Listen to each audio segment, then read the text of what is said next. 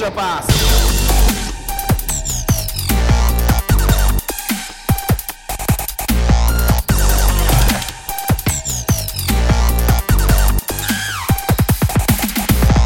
皆さんこんにちは。エクストラパスポッドキャストです。ズボンです。えー、息子に強制的にトランスフォーマーのモノマネをさせられています。慎太郎です。よろしくお願いします。ちょちょちょちょちょちょちょちょちょちょツッコミどころ満載だなトランスフォーマーのモノマネってどういうこと？ええあのー、トランスフォーマーのモノマネってどういうこと？さすがに源田鉄章さんは無理やって ねえ？はいあのー主人公がオプティマスプライムっていうね、はい、オプティマスっていう、こう、あれ、青いやつね。そうそう、源田鉄章さんなんですよ。源田鉄章さんってごめん、俺がわかんないよ。むちゃくちゃ渋い声のね。ああ。いや、もう、あ、この人わかるか僕は、モノマネやってみます？やってみます？うんうんうんうんうん。あ、あ、いきますよ。じゃあ、こんな感じですよ。はい、私は、オプティマスプライム。共に戦えたことを誇りに思う。わかんないけど面白いよ。こんな感じです。こんな感じです。めちゃくちゃ練習してますけどもね。はい、はい、はい、はい。それは無茶ぶりにされるわけですね。そうですね。はい、かなり無茶ぶりされてます。はい。まあ、あれですね。すいません、はい、ちょっとどうしようかな。ね、処理に困ったでしょう。ね、ぶっ込んだろうかなと思って。知るか。ようがない感じになっちゃうけど。はい、えっ、ー、と、あれですね。はい。あの、慎太郎さんの本の話をしましょうか。うん、はい。えっ、ー、と、バスケットボール勝てるセットオフェンス88だっけ？はい。というですね、タイトルの本を共同著者という形で執筆させていただきました。えー、はい、B リーグ担当で20何ページ書いております。はい。うんうんうん、えー、だいたい200ページちょいの本で、えー、1960円税込みです。はい、うん、あの、9月21日発売、来週ですかね、発売に向けて今予約受付中でございます。ちょっとなんか発売日に届かなそうな感じですね。うねうん。うん、あのー、ありがたいことに予約が多いのか、発売日から数日遅れて到着予定という形になっております。はい、えー、ぜひご予約お願いいたします。はい結構あれなんか何やかんや早く届いたりすんだよね、あ、そうですね。そうですね。あの、バッファ見るんでね、結局のところ。そうそうそうそうそう。で、うん、多ければそのなりに入れてね、みたいな感じになるから。そうそうそうそう。例えばその1週間とかね、10日とか待たされるような感じでも多分早く出るんじゃないのかなっていうふうに思いますんで、はい。あ、えー、言い忘れたんですけど、この本ですね、あのー、結構難しい用語が出てきます。おおお難しいっていうか、まあまあ、あのー、コーチとかにとってふ普通かもしれんっていうところはあると思うんですけど、まああの、例えば、うんうん、えっ、と、ボックスアライメントとか、ダイヤモンドアライメントとか、うん、えー、スタッガースクリーンがどうとか、スクリーンザスクリーナーがどうだとか、エレベーターがどうだとか、そういうのが出てきますが、ちゃんと端末に解説がございますので、素晴らしい、ね。はい、ご安心ください。はい。あの、ベタによく使われるセットというか、アライメントというか、動きについても、解説がしっかり入ってる本になりますので、ご安心ください。はい。はい。わかりました、はい、ちょっと僕も楽しみにしてます。もうあと一週間だね、ちょうどね。そうですね。うん、はい。うん。いやー、なんかもう早く読んで、はい、早く僕もなんかいろいろと、なんかこうフィードバックと言いますか、はい、したいなと思ってますんで、はい、はい、楽しみにしてます。はい、えー、もう一つですね、ダブドリという雑誌のボリューム12ですね。はい、えー、シーホース三河の鈴木君和ヘッドコーチへのインタビュアーとして、はい、うん、えー、ロングインタビューさせていただいて、はい、そちらが、えー、今回こう、掲載される予定です。うんうんうん、10月8日発売だっけな？そうだね。10月の。藤井馬選手が表紙ですね、はいうん、そうです、そうです。藤井馬選手が表紙の、あれですね、うん、えー、ものなんですけど、えー、10月8日発売ですので、えー、ふるってご予約お待ちしておりますと。うん。いうところでございます。はい。はい。これも楽しみだね。はい。さすがにもうなんか、ちょっと僕、鈴木君和ヘッドコーチ役やるんで、はい。す、あの、慎太郎さんとそれをね、朗読会をやろうかなと思ってますんで。ああ、マジですか。僕ずっとオプティマスプライムでいいですか？それ意味ない。それ意味ないじゃん。それ意味ないじゃん、慎太郎さん。本人役なのに。あ、そうか、そうか、そうか。すいません。はい。9月の21日のね、えっと、セットプレイの本と、はい、えー、10月は8日のね、ダブドリ12号、はい。楽しみにしていただければなと思ってますので、皆さんよろしくお願いします。いや、来たね、本当にね。ここ続けて立て続けにですからね。はい。ぜひね。あのー、サイトともども応援していただければと思ってます。そうだね。はい。B リーグアナリティクス .net も、はい。皆さんぜひね、チェックしてください。シーズン前でね、まあ、いろんな、あの、チームのね、えっと、数字を持った、えー、解析、えー、分析してますんで、うん、それも楽しみ、あ、あの、楽しんでいただけると思いますんで、はい。ぜひ見てください。ぜひお願いします。はい。じゃあもうニュース行きましょう、今日は。行きましょう。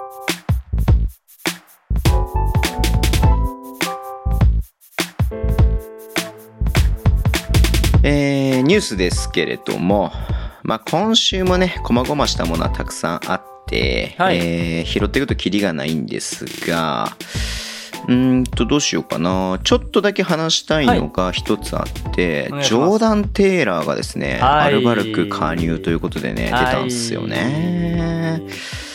ぱレバンガファンとしては嬉しいですよ。もちろんジョーダン・テイラーがね、ねまた日本で見れるのは嬉しいですけど、やっ敵にはしたくないよねっていう選手なんでね。うでねうん。いやー、ありがたい。何がありがたいって、セオドア選手が、うん、あちょっと契約解除になって、記事を大幅に刷新していたところだったので、はい、分析記事ですね。からそこで B リーグに去年いた選手っていうだけでも数字がもう取りやすい、もう計算してあるから全部。もうそれをコピーってペッてすれば書けるんでね。もう助かりました、本当に。うん。またね。これでよく、よくわかんないやつ連れてきたらねっていう話になっちゃうからね。そうそう、またね、いろんなリーグから数字引っ張ってこなきゃいけなくなるんで。うん。さすが、アルバルクさん分かってらっしゃると。いうところで慎太郎さんのために、えー、テイラーを獲得したんです。か、えー、僕のためと言っても過言ではないですね、正直。はい。うんうん、どうですかね？どういうスタイルで来ると思います？なんだろうね。はい、えっと、まあ、言うてもさ、昨シーズンレバンガは東地区最下位のチームだったんで、はい。まあ、そこのね、やっぱちょっとあれと、やっぱね、今シーズンサイズロスターっていうね、あの、大幅な補強したチームの中で、うん、えー、テイラーがガードで入るっていうのはやっぱすごく楽しみだなっていうふうに思ってますんで。そうですね。まあ、レバンガの場合はちょっと彼が得点をしなければいけないという、うん、まあ得点を取ってこいっていうね、多分感じのあれもあったとは思うんですけれども、うん、まあアルバルクは多分得点をそんなに、えー、取らなくても、うん、えー、いいっていう役割になってくるかなっていうふうに思うと、またちょっと違ったテーラーが見れるんじゃないのかなっていうのはちょっと楽しみだなっていうのは僕はやっぱパッと見た時の印象ではそう思ったっていう感じかな。うん。そうですね。あのー、おっしゃる通りで、うん、僕も、あの、結構北海道の時はテイラータイムがやっぱりどうしてもね、はいはいはい、あったんですよ。まあできる選手だっていうのはあるんですけど、うんうん、実は地味にですね、アシスト平均で5アシストしてる選手なので、ジョーダン・テイラー選手って。なので、えっ、ー、と、セオダー選手もかなりアシストの色が強い選手、ガードの選手だったので、おそらく僕はどちらかといえばさ、去年よりはアシストに比重を置いた。はい、うん、プレイスタイルになるのかなと思います。ちょっとね、うん、あの、あの、タフなショットも多かったんで、パーセンテージ的には、あの、そんなに良くなかった。EFG 的には個人で良くなかったんですけど、うん、まあ、ファールをもらっていたので TS で52%っていうところ、TS% で52%で、まあ、あの、1点取ってくる半分、2回に1回は1点取ってくるよという選手にはなっていたんですけれども、まあ、そこまで無理する必要もなくなるので、もしかしたらアシスト増えていく。はい。ことが予想されるかなと思ってます。はい。はい。僕もその予想で今ちょっと記事を絶賛執筆中でございますので。はい。はい、いやー、うん、楽しみ。はい。ね。楽しみでしかない。はい。うん、意外にでもね、USG で見たら15%ぐらいなんですよね。あ、そうなんだ。はい。だから、なんだろうな、誰、例えばど、どれぐらい？まあ、名誉がいたからね。うん、うん、そうそうそうそうそうそうそうそう。で、えっ、ー、と、まあ、誰と同じぐらい、同じ、えっ、ー、と、アルバルクの中で誰と同じぐらいかっていうと、実は笹、笹倉選手。あ、そんな感じなん嘘です、嘘です。ごめんなさい。嘘、嘘、全然嘘でした。ごめんなさい。えー、っと、えー、ロシター選手と大体同じぐらいの USG。ああ、なるほど、なるほど。なんですよ。ロシター選手、そんなにそのシュートっていう、まそうね。うん、感じではない。その全員でっていう感じがやっぱ強いからね。そうそうそうそうそう。だから意外にこう15%、ロシター選手ぐらい。だから意外とう、まあ、打ってないというか、その、なんて言うんでしょうね。オフェンスで終わってないっていうところもあるので、まあそこはもう、もうちょっと足、オオフェンスが終わるっていう数字は少し下がっていくのかなと思いますね。うん。なるほど。はい。わかりました。はい。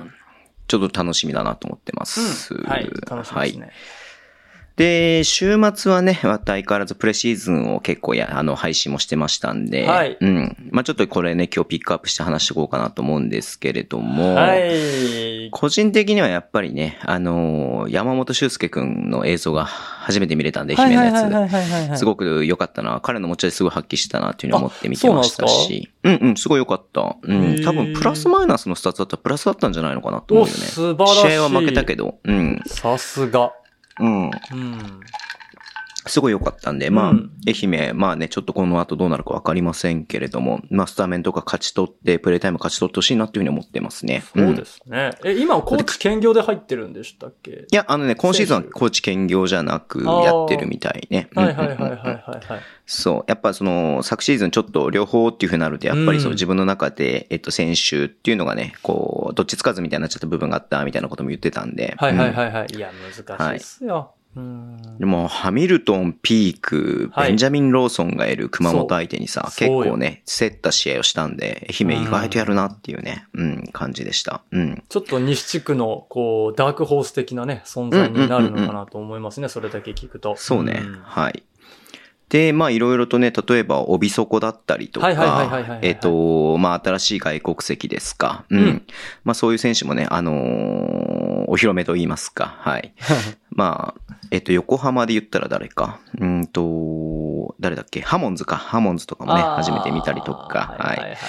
はい。まあそういうのあったんで結構面白い週末だったと思うんですけれども、はい、まあすいません。今日はね、僕たちの完全に趣味でちょっとお話しさせていただこうかなと思ってますけれども、はい。今日ピックアップするのは、名古屋ダイヤモンドドルフィンズと、群馬クレインサンダーズの試合ということですね。はい、はい、そうですね。えっと、ちょっと見たかったっていうところが、やっぱり一番あって、今季の名古屋っていうところと、はい、B1 と戦う群馬っていうところをどうしても見たかったなというところがありまして、ピックアップさせていただきました。うん。いや、すごい試合でしたね。細かいスタッツは出てませんけど。うんそうね、うん。すごい100点超えの、うん。すごいゲームだったなというふうに思います。ええー、まあ、ど、そうですね。まあ、お互いにちょっとと、取られたなっていう、まあ、プレシーズンらしいといえばらしいんですけどね。うん、そういうゲームバチバチの打ち合いって感じでしたよね。そうそうそうそうそうそうそう。うんペースも相当早かったんじゃないのかな。多分早かったと思いますよ。うん、100何点っていうことは結構早くないと無理なんでね、そもそも。というか、そうね。そう、あの、あの、後で話しますけど、ペースをね、早くさせてたんでね、かなり。うん、あ、お互いがってこと？特に群馬が。あ、群馬、あ、まあそうだね。うん、もう、序盤からね、トランジションがもう決まりまくるみたいな感じだったしね。はいはいはい、はいうんうん、そうなんですよね。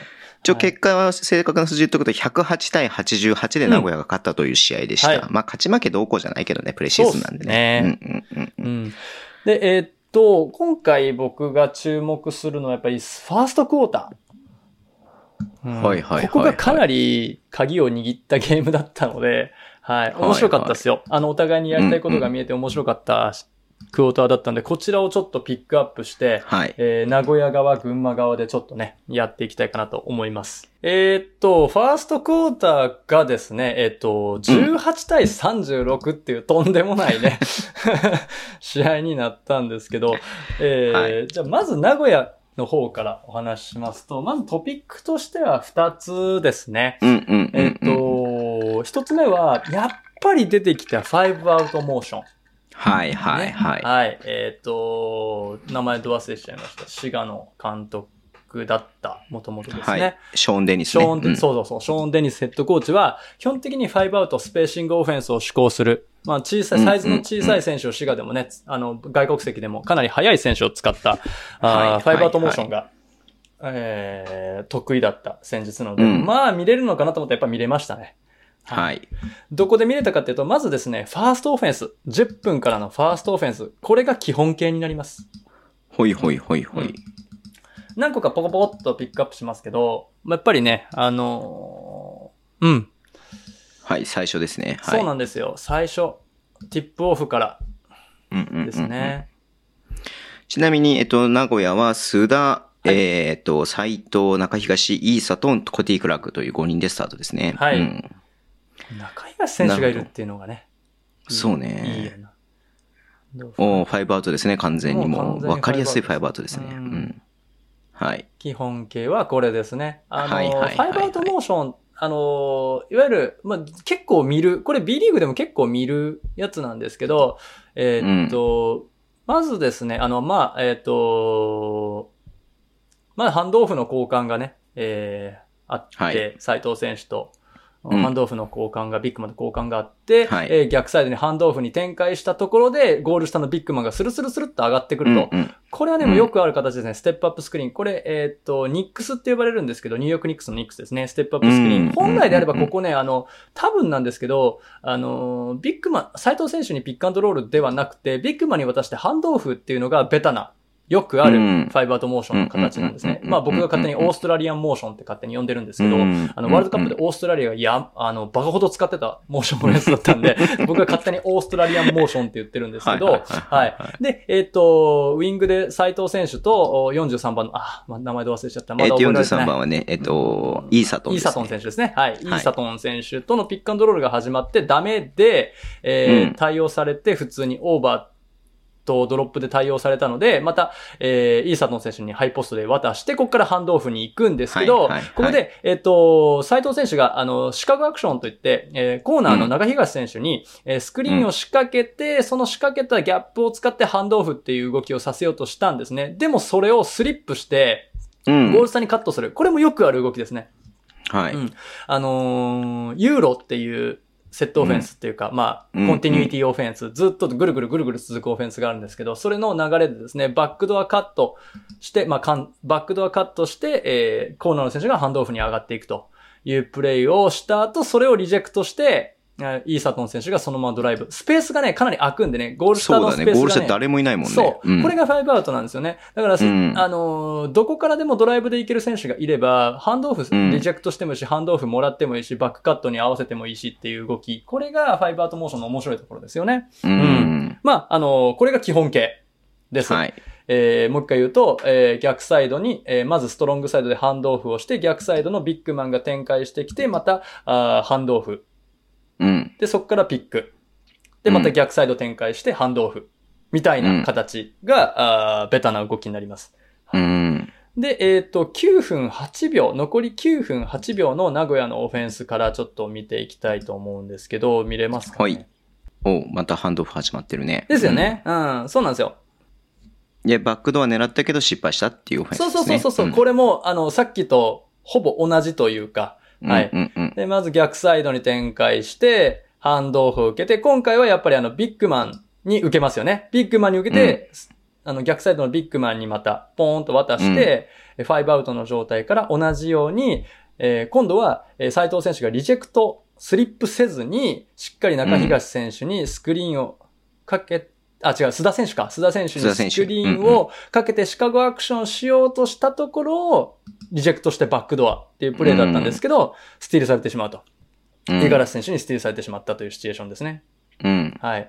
なんで、こういう展開も、今言ったようにあるんですよね。これが、うん、あの、ファイブアウトモーションでございます。うん。ちょっとダメだったんですけど、はい、まあ、あとは連携がうまくいけばというところになります。うん、うんまあ見るとピックマンがもうハイポストら辺に二人ともいて、みたいな感じ。ハイポストも外側にいて、みたいな感じだもんね。そうそうそうゴール下に誰もいないっていう感じなんで、そこのスペースをスーさんが狙ったけどうまくいかなかったっていう感じですね。うん。うんそうですね。五十嵐選手相手にバウンドパスを出したら結構危険かなっていうところはありますね。そもそも身長がない選手なので、下回りが強いから、うん、あの辺はスティールされるよねっていうところはあります。うん。うん、で、えっ、ー、と、その後スコーンと、ね、えー、パーカーがトランジションに行って、8分55秒でファールをもらってバスケットカウントになって、フリースローの直後のオフェンス。はい、今見てます。はい。斉藤選手とクラー、あ、イーサトンの、お、最終的にクラークが打ちましたね。うん、はい。そうですね。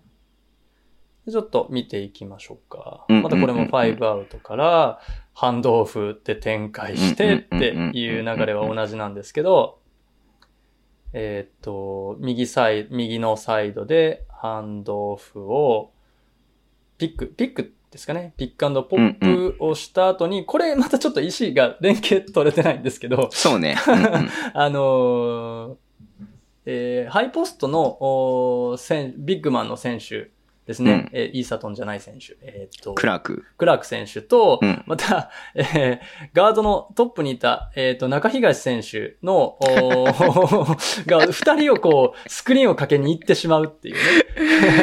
はい。で、クラークスクリーンにかけてんだけど、誰もそれをスルーしてなんか全然違う動きをしちゃってるっていうね。そうそうそう。うんうん、多分。まあこれ連携が取れてないっていう感じですね、そうそうそうそうそう、クラーク選手、あそこスクリーンに行くところだったのか、微妙なところあるんですよね、今までの流れだと。多分、中西選手が、要はバックドアして、そのまま、えー、ハンドオフっていう動きを狙っていたんですけど、クラーク選手がスクリーンにかけに行ったっていうところ。これ多分サインのミスなのか、まあ、連携ミスなのか、多分サインミスだと思います。うん。普通に。うん。あのー、フリースローの後なので、絶対セット組めるこれで行こうぜっていう時間はあるじゃないですか。話し合った後のプレイ。伊藤選手特にサインは出してないけどね、なんかこうね。うん、出さないですよ。あのー、話し合えるんで、フリースロー。いや、もうその前の段階で話してるからね。そうそうそう、これで行こう、これで行こうっていう話をした後に、フリースローになってるから。うん。うん、サインは出さないです。で、なんでちょっとそこの意思疎通が取れてなかった。うん、けどまあ、ファイブアウト。まあいい形、悪くない形だったのかなというふうに思います。はい。はい、で、えー、っと、もう一個5アウト5分、これで、あの、実はここ7分40秒ぐらいまでずーっと5アウトなんですよ。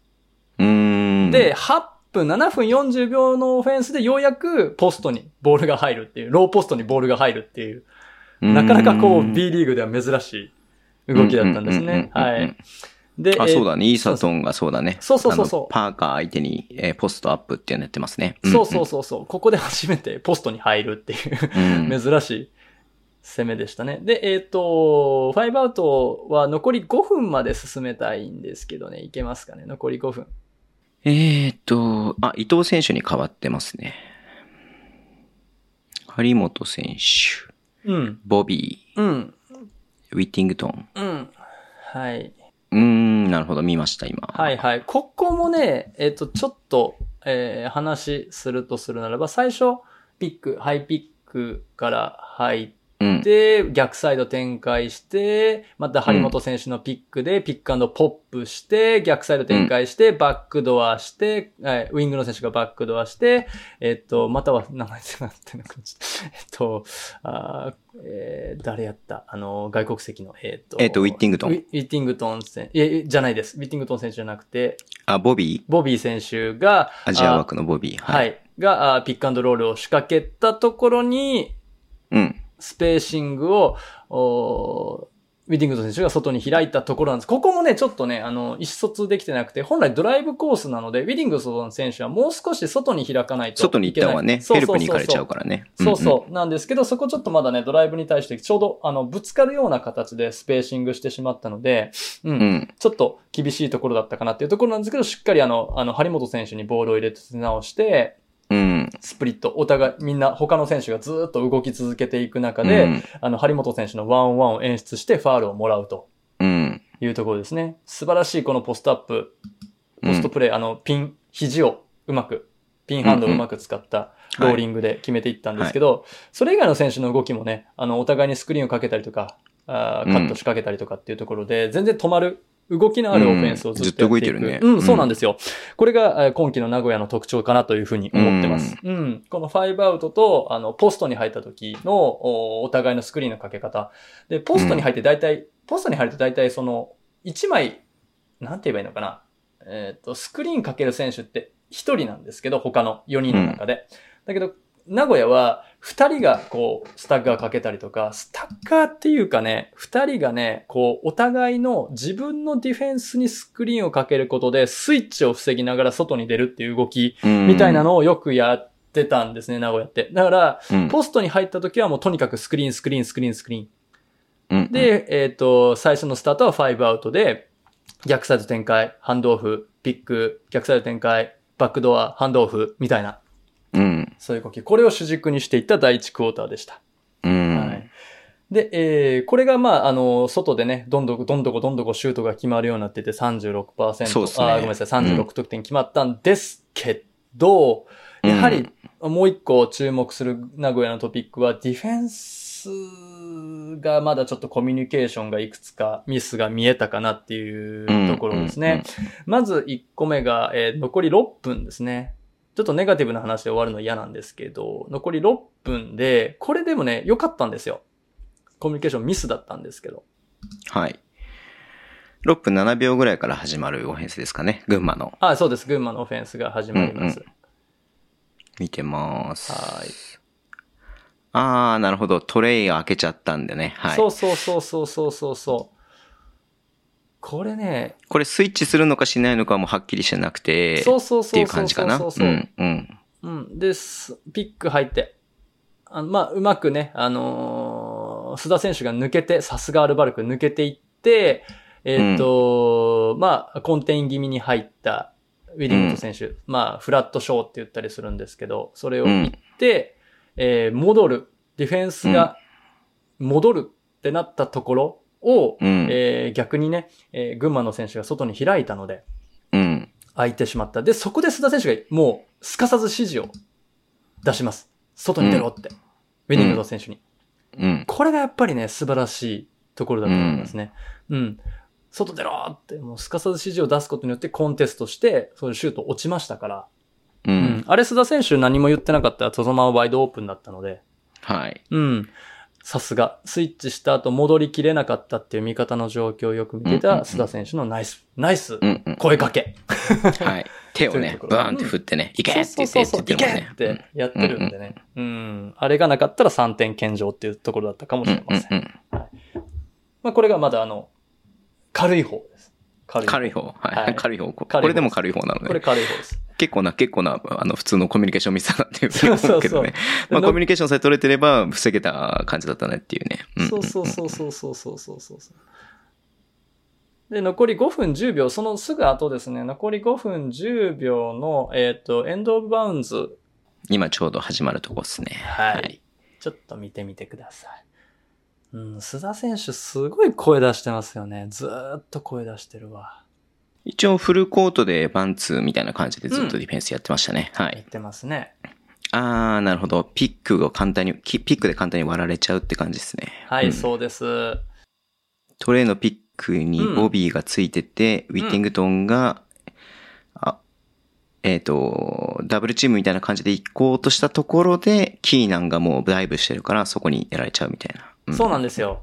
これね、あのー、シングルサイド、エンプティサイドなんですよね。だからトランジションでエンプティサイドのピック作られた時に、もう絶対ヘルプに行けないんですよ、これって。うん、うん、うん。だから、小系のディフェンスはかなり、ちょっとリスクを伴うんですね。はい。なので、ウィディングト選手と二人でこう、小っぽい、それも小もがっつりショーっていうわけではなくて、二、うん、人がちょっと重なっちゃったみたいな感じで、パスとパスを通されてしまってるので、ここはやっぱりトランジションディフェンスのコミュニケーションミスがかなり見えたところなのかなと思いますね。うん。で、その後、あの、ずっと話してますもんね、ウィディングト選手とボビー選手。うんうん、決められた後、話してます。話しながらディ、あの、オフェンス走ってますから、まあそこは今、コミュニケーションを取ってるところなのかなというところが見えました。うん。うん、ですね。はい。で、最後がですね、こちらも2分40秒、残り2分40秒まで見ていければと思います。えっと、これは誰だ？あ、菅原くんか。菅原くんがコントロールして、で、野本選手がピックに行く。で、スイッチに。ちょっと、ちょっときついですね。ああ、なるほど。これはきついです。はい、なるほど。締め付けですね。で、こう、こう、スイッチ、はい、スイッチスイッチするのかしないのか分からず、結果的にトップの菅原選手がガラ空きになってしまって、スリーをきれいに決められてしまう。そうそうそうそう。まず、えっと、細かくいくと、これ、いわゆるですね、この、えー、っと、ステップアップスクリーンですね。速いスクリーンに行くじゃないですか。もうこの時点で、うん。えっと、なんて言うんでしょうね。速い群馬の選手がダーッと走っていった、この時点でギャップが生まれてるので、基本的にヘッジ系の選択肢はないんですよ。ないんですけど、ちょっと前に出たんですね。で、これは、だからスイッチだろうと思って、えっ、ー、と、3番の、え、これ斉藤選手、伊藤選手。伊藤選手、ごめんなさい。伊藤選手がね、あの、スイッチしたんですよ。これスイッチだと思って。うんうんで、ウィッティングトンの動きを見てね。そうそうそうそう、スイッチだと思って行ったんですけど、ウィッティングトン選手がクイックショーだと思って戻ろうとしたんですよ。で、もう伊藤選手はもう目き目線切っちゃってるからね。そう。で、えー、っと、張本選手がヘルプに入って、って指示出したんですよ。で、出したはいいんですけど、ウィディングトン選手が下がっちゃってるんで、ここでね、パーカー選手とね、トップの菅原選手が二人ドフリーになってるんですね。うん。これはちょっとまずいコミュニケーションですね。もしそれで戻らないんだ、戻るなら戻るで、じゃあ斉藤選手はトップに行かなければいけないですし、はい。ウィディング選手は、まあそもそも戻、戻るんかいっていう話はあるんで、うん。で、そこで、例えばですよ、張本選手がヘルプに入ったところで、斉藤選手がパーカー選手に行ったところ、あ、伊藤選手がパーカー選手の、うんにスイッチしたところ、ローテーションしたところでっていう話になるので、うん、うん、あそこは、えっと、トップに、まず、も、戻、も、まあ戻れないんですけど 戻る選択肢が一つ必要だった。はいはい、この一瞬の遅れっていうところが3人、うん、4人がペイントにいてしまうっていう状況を作ってしまったので、うん、このあたりのコミュニケーション、さっきからちょっと、あのー、スイッチなのか、ショーなのか、ドロップなのか、コンテインなのか、ところの、うん。えー、コミュニケーションミスが、これが一番出ちゃったところ。ですね。うん。軽か、軽かったでしょ一番最初に。そうね。そうだね。これじゃ最後はちょっとやっぱ一番、あーっていうのはね、やっぱね、感じちゃうよね。うん、はい。まあでもこれに関しては能力がどうこうとか、相手が上手いとかっていうよりかは、多分コミュニケーションとか、そのチーム内のルールでどうにかできちゃう問題だとは思うので、逆にね、こういうことをプレシーズンで、あの、明確になったので、うん、あ、これはもうないよね。これはこういう時にはこういうふうにしようよねっていう約束事がより強固になるとは思うので、これはこれ名古屋にとって良かったんじゃないですかね、結果的には。そうですね。あの、ベンチもそんなにこう、うんうん、ももなんて言うんでしょうね。おーいってなってないんで、全然。うんうん、これは、あの、あり、ありのディフェンスというか、これはもうしょうがないねっていう。誰もあの、コーチ陣が立ってないんですよ、このディフェンス見た後でも。うん、うんはいはいはいはいっていう感じなので、まあまあまあまあ、このあたりは詰めていきましょう。オンコートで何とかしてくださいねっていうような感じだと思います。うん、うん、試合やったらちょっと、大怒りモードだったかもしれませんけど、あの、シーズンのね、やつやったかもしれないですけどね。うん。なので、全、あの、第1クォーターは、えっ、ー、と、素晴らしいファイブアウトモーションも見えたけれども、ディフェンスのコミュニケーションがまだまだね、ちょっと、はいはい。うん。拙いところがちょっと見えて、見えた、うん、課題が見えたっていうクォーターだったかなと思います。はい。はい。では続いて、群馬サイドから行ってみたいと思います。まあ、群馬の方はね、もう言ってしまえば、もう一つでですね、えっと、速攻と速攻と時々アーリーオフェンス。感じ？うん。うん。いや、もうさ、明らかにさ、もう、はい、ね、早めにもうね、フロントコートにいかに持っていくかっていうことだけが、まず群馬がやりたいことなんだなっていうのが明確に分かったよね。うん。うん、そうなんですよ。で、まずね、象徴的だったのが、えっ、ー、と、1クォーター残りの8分40秒ですね。はい。うん。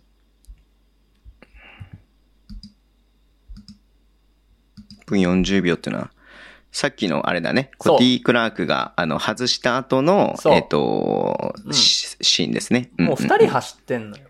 はいはい。しかもパーカーとキーなんていうね、バックコートの、あ、ここでフロントコートの選手がしてからね。ボール、うん、パーカーもリバウンド入ってるんですよ。リバウンド入ってるんですけど、跳ねた方向を見た瞬間にもう、パーカー走ってるんですね。うん跳ねた方向で走ってるんですよ。もうキーナに至ってはもう何も考えずに走ってるんですけど、これね、特徴的で、えっと、外のシュートを打った後のビッグマン、あのトップに開いてるビッグマンのディフェンダー、も、ディフェンダーだった選手、これパーカー選手だったり、キーナン選手だったりいろいろあるんですけど、もうね、何も考えずに走るっていう風にルール決めてるような気がせんでもないです。はい。はい。うん。あの、外に開いたビッグマンのディフェンダーは一人走る。残りの皆さんにディフェンスリバウンドを任せるっていう風になってるのは、ここでもう明確なルールとして見えてくるのかなと思いました。はい。で、えっ、と、おもし、あとは何でしょうね。トランジションで良かったのが、7分30秒ですね。7分30秒のトランジションも良かったです。はい。えっ、ー、と、名古屋の、えー、外してトレイがリバウンド取って、うん。うん？えっ、と、フィー、ボール投げたけれども、カットされちゃったっていうシーンかな？そう。はい。うん。もうだからこれも、同じなんですよ。カットされたっていうか、あれファールなんですよね。あ、ファールか。ごめんごめん、ファールだね。うん、もうファールで止めざるを得なかったんですよね。うん、外に開いているね、えー、選手。キーナン。キーナンが、もう、うん、もう、もう、もう、もう走ってますもん。もう、ボール跳ねた瞬間走ってますもん。だからもう、完全に体一つ出てるんで、もうファールで止めるしかないんですよ、あれは。うん。はい。もうだから、はい、ああ、もうルール、ルール。で、その後すぐにエンジン組むと。名古屋はね。うん。あれもう走るから、ちゃんとしようやっていうエンジンを組むと、ね うんいうところで、はい。まあ、それが見えたのかなというふうに思います。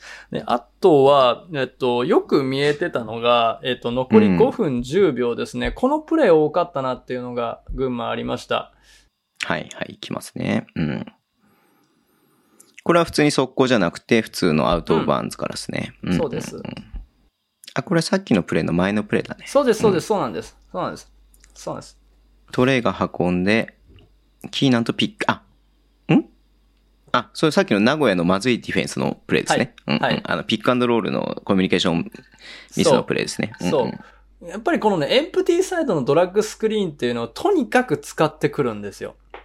だから本当にこの左側っていうんですか、左側は、うん。えっと、ディフェンスがいなくなっちゃうからね。そうなんです。これね、めちゃくちゃ強いんですよ。やっぱり。あの、うんそトランジションでエンプティサイド作って攻撃仕掛けるって、まだ自分たちのディフェンスのピックアップできてないのに、ヘルプに入らなきゃいけないっていう状況を、しかも逆サイドからヘルプに入らなきゃいけないっていう状況をとにかく作れるんで、もう結構ヘルプ入れないんですよ。あれって。うんうん。やっぱこれが強い。で、これをやられてたから、4分20秒に、あの、えっ、と、名古屋がタイムアウト取った後に、えっ、と、いい感じでドラッグ、このドラッグスクリーンですね、トランジションのドラッグスクリーンのオフェンスに対して名古屋は対応できるようになったんですよ。ほうほうほうほう。はい。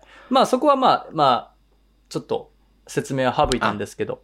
ウィッティングトンがスティールに行くってやつですね。うん、そうそうそうそう。うまくね、こう、あの、仕掛けに対応できてるようになったんで、あそこはタイムアウト、いいタイムアウトだったのかなというふうには思います。うんうんううんん。はい。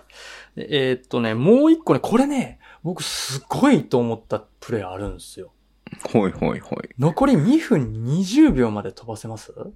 あ、ごめん、嘘かも、ごめん、嘘かも。2分2秒、ごめん、2分2秒、ごめん、2分2秒。ねごめんなさいいよ残り2分2秒。はい、この後行きます。張本選手の3が外れてアウトバウンズになりました。そう、アウトバウンズなのよ。よく見てね、うんうんうんこれアウトオブバウンズだからね。アウトバウンズ、上田くんが入ってきた。あ上田くんが、えーインバウンズします。で、これ誰だ？野本か。野本から菅原くんが運んで、野本、おー、おー、おー、おー。これショットクロック。クよく見て。はい。14秒。そうだ。から、10秒弱で、ここまで持ってってるってことですね。そう、んで、なんやったらシュートモーションに入ったの残り17秒から7秒でここまでいってるからね。エンドインバウンズで7秒でここまでいってるからね。これやばいのよ。このアーリーオフェンス本当にやばいんだよ。んもう一。回、もう一回見るんですけど、パス出しても、上田選手がもうとにかくぐー走るんですよ。バウン、エンドインバウンドした選手が。で、えー、縦からスクリーンかけて、もうとにかくスイッチを見てぐーって走るんですね。で、確かにスイッチしてもね、ここでね。うん。そう。で、えーっ、と、もともとそのじ、えーっ、と、ごめんなさい。はい、野本選手が開くんで、そこで。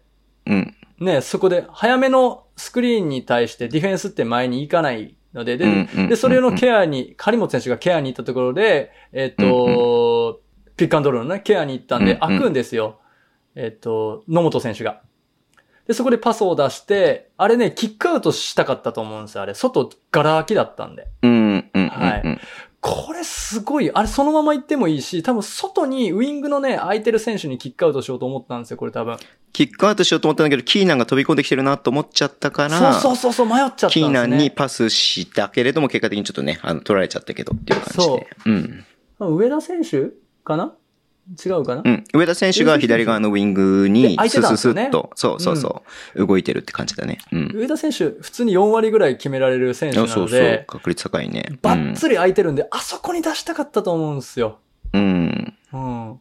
このね、2分2秒で、7秒でシュートまで持っていったっていう、このエンドインバウンズで7秒までシュート持ってったっていうのは、マジでやばいですよ、これ。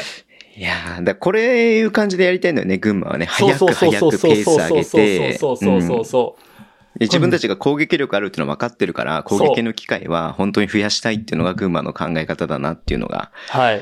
見て取れますよね。はい何が恐ろしいって、これを指揮してるのがウィスマンヘッドコーチですよ。すごないと思って。こんなにイケイケなオフェンスセットを、そう。オフェンスの、あの、システムを、はい、そう72歳、御年72歳ですからね。はい、そう。イケイケどんどんで、行くっていう。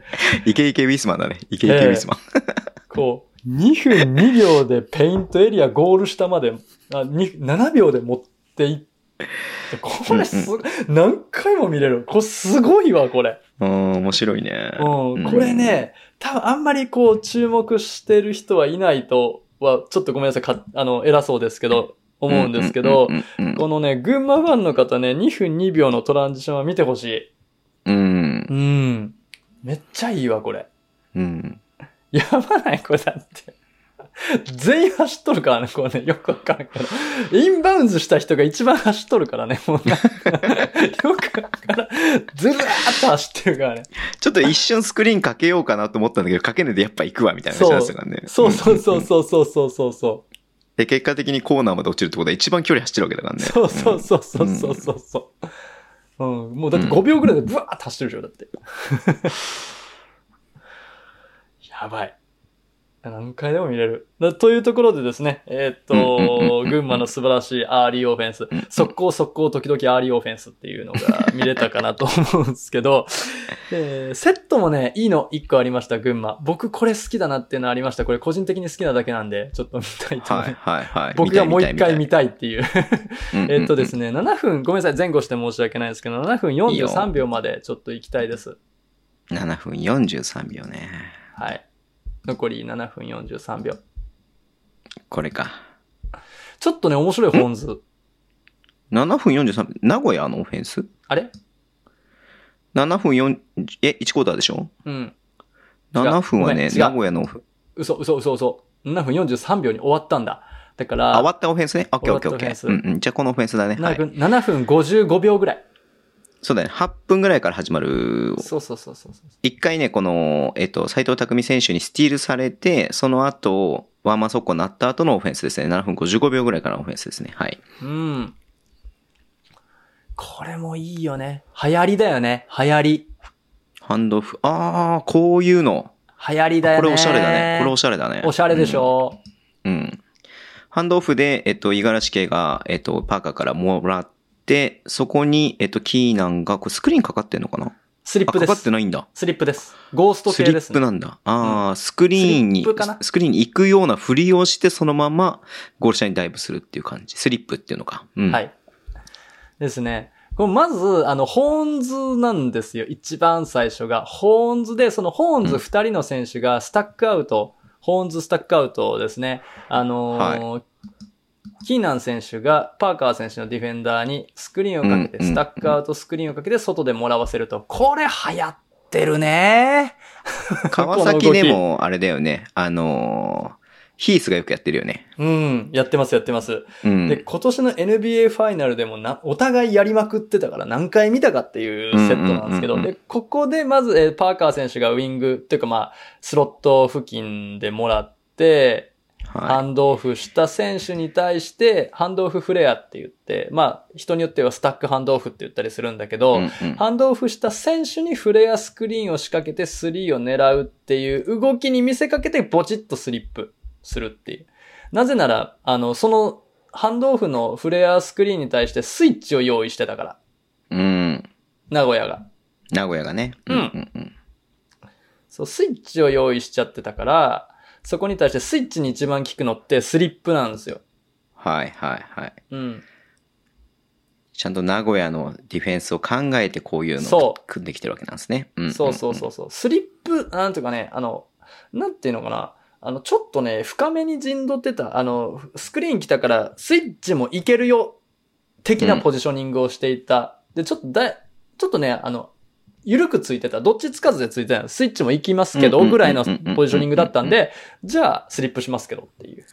うん。はい、動きですね。あーこれおしゃれなセット。多分、あのー、1クォーターの群馬の中で、セットオフェンス自体がかなり珍しかったんですけど、そうだよね。うん。はい、速攻、速攻、たまに、えー、トラ、あの、アリーオフェンスですからね。はい。速攻と速攻、時々アーリーオフェンスなので、えー、ね、あのーなかなかね、珍しい、こう、セットオフェンス。でもそのセットオフェンスもおしゃれ。うんうんうんうん。うん。いや、いい、いい試合でしたよ、これは。はい。というところで、現場からは以上です。いや、なんか、改めてね、なんかこう、印象として、やっぱそのね、うん、その速攻を出したい群馬と、うん、えっ、ー、と、3をね、うまくスペースを使ってうまく3を打ちたい名古屋っていう、なんかそういう、ぼんやりとしたなんかこう、感じが見れましたけれども、はい。やっぱ慎太郎さんからそういう話聞くと、ああ、そういう駆け引きあったんだねっていうふうに思うので、改めてまたちょっと試合、もう一回見返したいなと思ってます。はい、ぜひね、この1クォーターだけでいいから、僕が言ったところだけでいいんで見てもらえると、リスナーの方もね、結構この、お互いのこう、やりたいことをバチバチやってる感が楽しいです。で、あのね、よく言うならば、なんでしょうね、こう、名古屋は多分もっとドライブしたかったと思うんですよね。ああ、そうなんだ。うん。ファイブアウトの、これね、スリーポイントの決定率が良かったから、この試合良かったんですけど、うん、結果的にね。そうそうそう。多分もっとペイントを仕掛けないといけないんですよ、ファイブアウトって。うんうんうん、なぜなら、ペイントを仕掛けるオフェンスアライメントだから。はいはいはい。そこ、空いたガラス、そう。そうだよね。ペイントを仕掛けるためにあえてペイントには人を置いてないわけだからね。そうそうそうそう。うん、そこがあまりなかったかなっていう印象。うん、まあ、あの、キカ選手がいるオンザコート3的な状態だったので、中ガチガチやったっていうのはあると思うんですけど、まあ、にしても、キックアウトっていうシチュエーションがなかったかな。ポップアウトに対してタグ来たのにパス出すって3っていうのは多いんですけど、うん、ドライブから引きつけてキックアウトってあんまりなかったような気がせんでもないんですね。うん、多分1、2回やったかなっていう。うん。うん、もっとそこ増やしたいだろうなって、デニスヘッドコーチは思ってます。そこでなんかこう、バっていって、うん、ちょっと詰まっちゃったからキックアウトみたいな感じの、うん、えっと、スリーポイントとかはあったけれども、しっかりセットで、そっからなんかこう、あの、ペイントタッチして、キックアウトでスリーみたいなのはそんなに多くなかったってことだよね、多分、ね、そう、モーションオフェンスから行きたかったところはあんまりなかったかなって思っちゃった。うんまあでも、それ、でも外国籍がさ、イーサトンもクラックもさ、インサイドって結構強いから、キックアウトしなくても、それで完了しちゃうとかっていうのも普通にあったりとかしてさ。う。ん、そうなんですよ。ポスト入れても強いんだな、これそう言ってみる。止まっちゃった。いや、ポスト入れて、マーク収縮させて、一人逆サイドの外に開いてる、うん、あのーうん、ポッパーが、あのー、普通に、あのーシューターにスクリーンかけるだけで強いっていう そうだよね。があって。うん、そうそうそうそう。まあそれはそれで OK だよねって話になっちゃうもんね。うん、そう、キックアウトしたの入ってハンドオフしてシュートどうぞってスリーポイントどうぞっていうだけで強いっていう噂があるから。そうだね。うん、そうそうそうそうそう。いいならそれでいいよねって話になっちゃうから。ならそれでいい。そうそうそうそうそう。はいはいはい。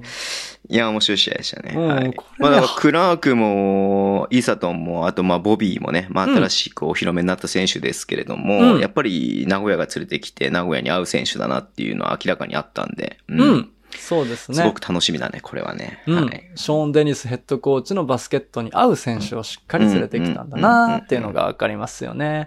いや、やっぱウェディングトン選手、ちょっとね、ディフェンス苦しいんだけどね、ディフェンスさっきからちょっと僕が文句、文句言っちゃったけど、いや、いいですよね、ウェディングトン選手ね。強いわ、これ。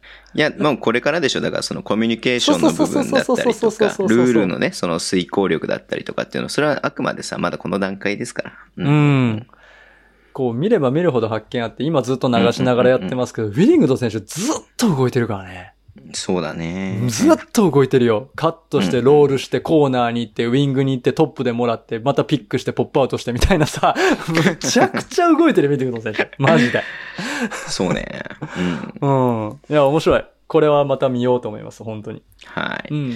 ありがとうございました。ありがとうございます。はい。皆さんもぜひね、もう一回チェックしてもらえると、より楽しめるかなと思いますし、うん、名古屋も群馬もね、楽しみだね、この後ね。うん。はい。面白かった。はい。というところで。はい。ということで、じゃあ、ニュースは終わりにしたいと思います。はい。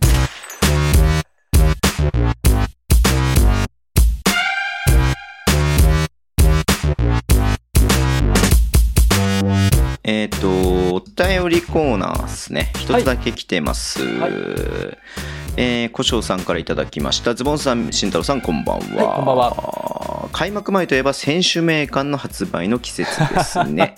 この季節になると毎年ついつい買ってしまいます。野球では2月から3月になるといろいろな種類の選手名鑑が発売されて面白いです。一方で B リーグは2種類くらいなのでいろんな種類が発売されると面白いなと思っております。お二人は選手名鑑を買ってますでしょうか？というね、お便りですけれども。はい。うんそう、買ってます？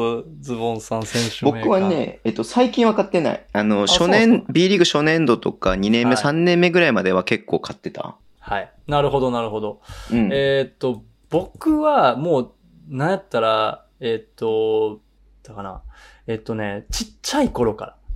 うんうん、本当物心ついた時から、うん、ダンクシュートの選手名鑑みたいなのを買ってるんです。あただね、最初の頃はダンクシュートじゃなかったと思うんだけど、NBA のね、ダンクシュートの選手名鑑は、めちゃめちゃ買ってますね。で、各ページを、まあ、い、別にアップロードするためじゃないんだけど、個人的に全ページを写真に撮って、うん、うん、ニヤニヤしてる。あの、カメラロールで見ながらニヤニヤしたりしてますね。はい。え、B リーグは？B リーグはですね、買ってないです。というのは分析するので、大体こう、わかるというか。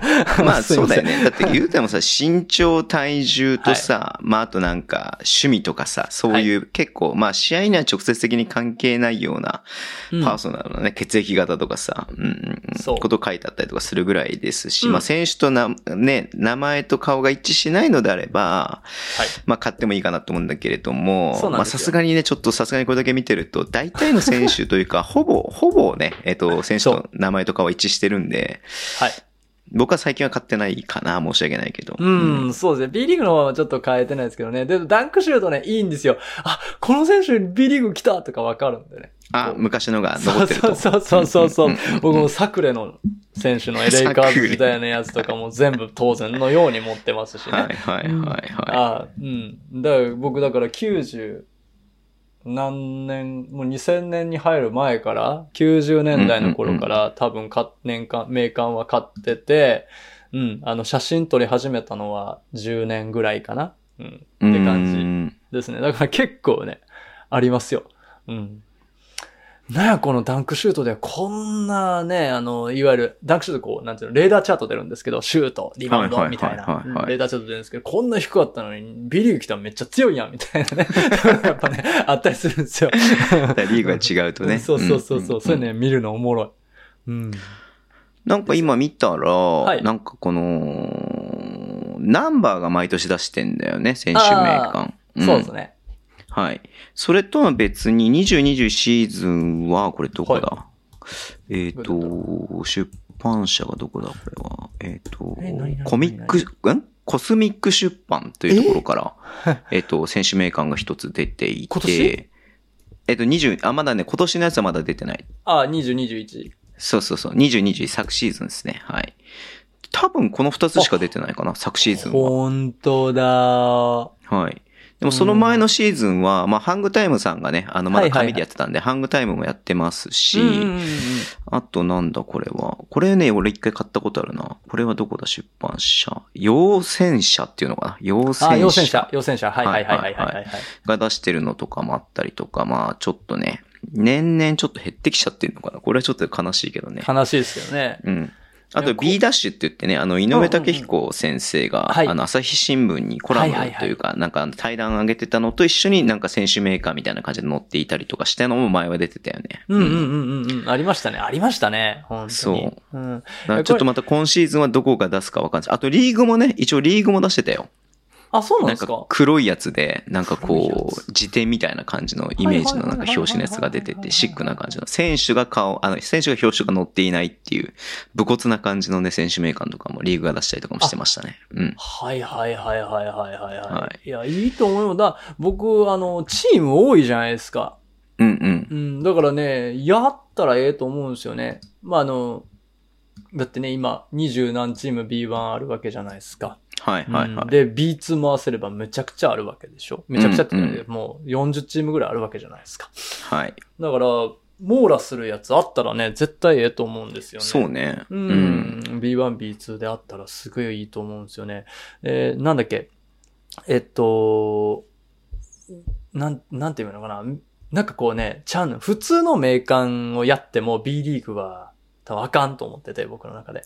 はいはい。例えばなんかさ、この何、あの、ユニフォームのバリエーションとかさ、なんかさ、わかんないですけど、なんかわかんないです。けど、グッズ、グッズとかさ、なんかそういうのさ、こうなんか、あの、チームの購買につながるようなね、やつが、あの、いけるわけじゃないですか。NBA っていけないから、グッズとか見せられても、はって僕なっちゃうけど、B リーグっていけるからさ、なんか各チームのさ、あの、選手だけじゃなくてさ、グッズだったりとか、あの、アリーナの紹介だったりとかさ、そういうのもあったら絶対おもろいと思うんですよ。うんやったら、そういうのあったら僕買うと思います。選手メーカー目当てじゃなくて買うかもしれん。まあ、各ね、アリーナの紹介。まあ、それこそなんかさ、あの、ジャランとかさ、ルルブみたいな感じでそうそうそうそうそうそうそうそうそう。えー、選手、選手、グッズ、アリーナご当地みたいなんで、4ページ、1ページ、チーム4ページぐらいで。アリーナの近くの観光名所とかでね、そうそうそうこの日はこういう風に巡りましょう。何時どこどこ、何時どこどこみたいなね。そうそうそうそうそうそう。試合開始が17時だったら、昼この辺でおも、あのね、あの NGK 見て行ってくださいみたいな。わかんないですけど、わかんないですけどね。なんかそんな感じで。えーレバンガとかは毎年ね、こういうレバンガファンブックっていうのを毎年出してるんですよ、こういうの。えなになになになになにすげえすげえすげえ。1000円ぐらいで。すげえすげえ。で、もうこれなんかもう完全に、あの、選手と、これは昔のやつなんだけど、選手とデートしませんかみたいな感じで。あ、めっちゃおもろい。もうグラビアですよ、普通に。こういう。こういうね。あの、田島朝日とカフェで、あの、デート気分を味わえるみたいな、こういう。あるあるあるある。あるなこういうのとか、レバンガはもうこういう風にしてますね。うん。なるほど。あ、いいじゃないですか。あの、ね、それで、ね、あの、ご当地とのコラボレーションなわけで。そうそうそうそう。で、これもお店のちゃんと紹介とかも載ってるんで。うん、あの店のここで座ってたんだとか、うん、この角度この席じゃないみたいなさ。うんうん。面白いですよね。はい。もちろんインタビューとかね、選手のパーソナルな情報もいっぱい載ってますけれども。うん、はい。うんまあ、そんな感じのも出したりとかしてグッズもちゃんとあるね、グッズもね。そうそうそうそうそうそう、うん。で、ね、一番最後にはファンクラブ入りましょうっていうね、感じになってるんですけども。うんうんうん。うん。なんか、選手名鑑で終わらせたら、もったいない。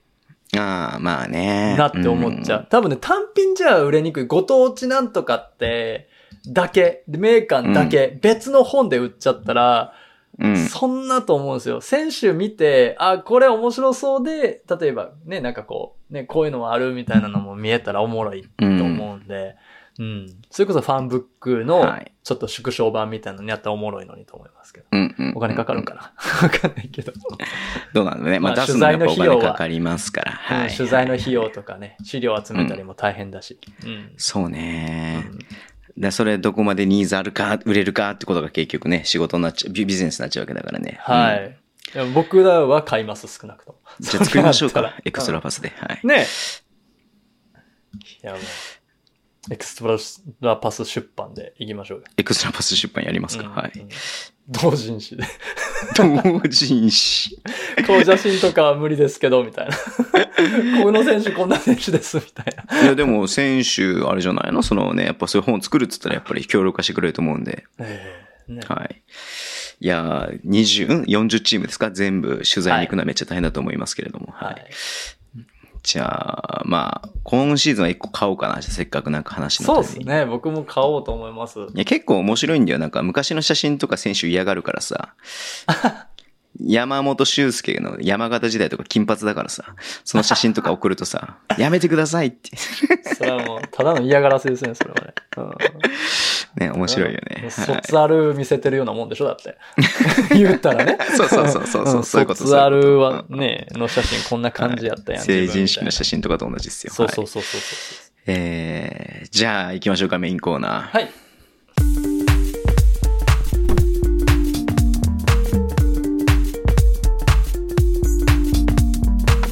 ステリーコーナー。来たねー、これねはい。えー、っと、まずですね、はい、ギガシェーンさんからですね、はいはいはい、お便りが届いてますので読ませていただこうと思うんですけれども。ちょっと待ってくださいね。ちょっと準備するんで、心の。はい。ちょっとですね、慎太郎さん、チャットにですね、うんうん、写真をですね、2枚ほど送らせていただきました。ちょっと待って、待って、待って、待って、待って、待って。まず一つ目の写真を開いて、えっ、と、お待ちいただければと思います。いやええー、いきます。いや、ちょっと待って、行かない、行かない、ちょっと待って、行かない。ちょっと、えー、ダウンロードせないかな、これ PC に。はい。あはい、はい、はい。行きました。大丈夫行きました。はい。はい。あの収録以来、また霊感が強くなったのか、2回ほど、ゴミ袋大ほどの白いもやが見えました。どうも皆さん、ブリトー、いや、おばんどう、稲木菓子園です。何の話？私、弱い霊感の中で比較的によくわかるのが心霊写真の類でして、そんなわけで今回は心霊写真についてお話しさせていただきます。はい。投稿には2枚の心霊写真を送付させていただいているのですが、これは多く出回っているもので、比較的に害のない部類の写真なのでご安心ください。あ、よかったまた、ご覧になりたい方は DM にて問い合わせいただければ送付いたしますが、心霊写真はできるだけ早く削除されることをお勧めします。いや、俺もう入れちゃったよ。もう、ゴミ箱で見てますもん、僕今だ。はい。